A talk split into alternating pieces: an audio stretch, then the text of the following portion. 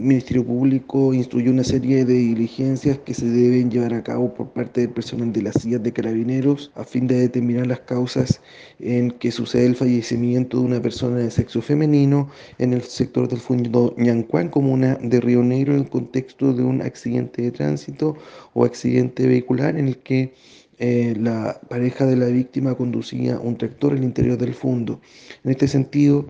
el Ministerio Público, a fin de acotar las eh, causas del lamentable accidente, ha determinado, como ya se ha dicho, la concurrencia del eh, perito respectivos de la CIED como también del Servicio Médico Legal para las autopsias de rigor.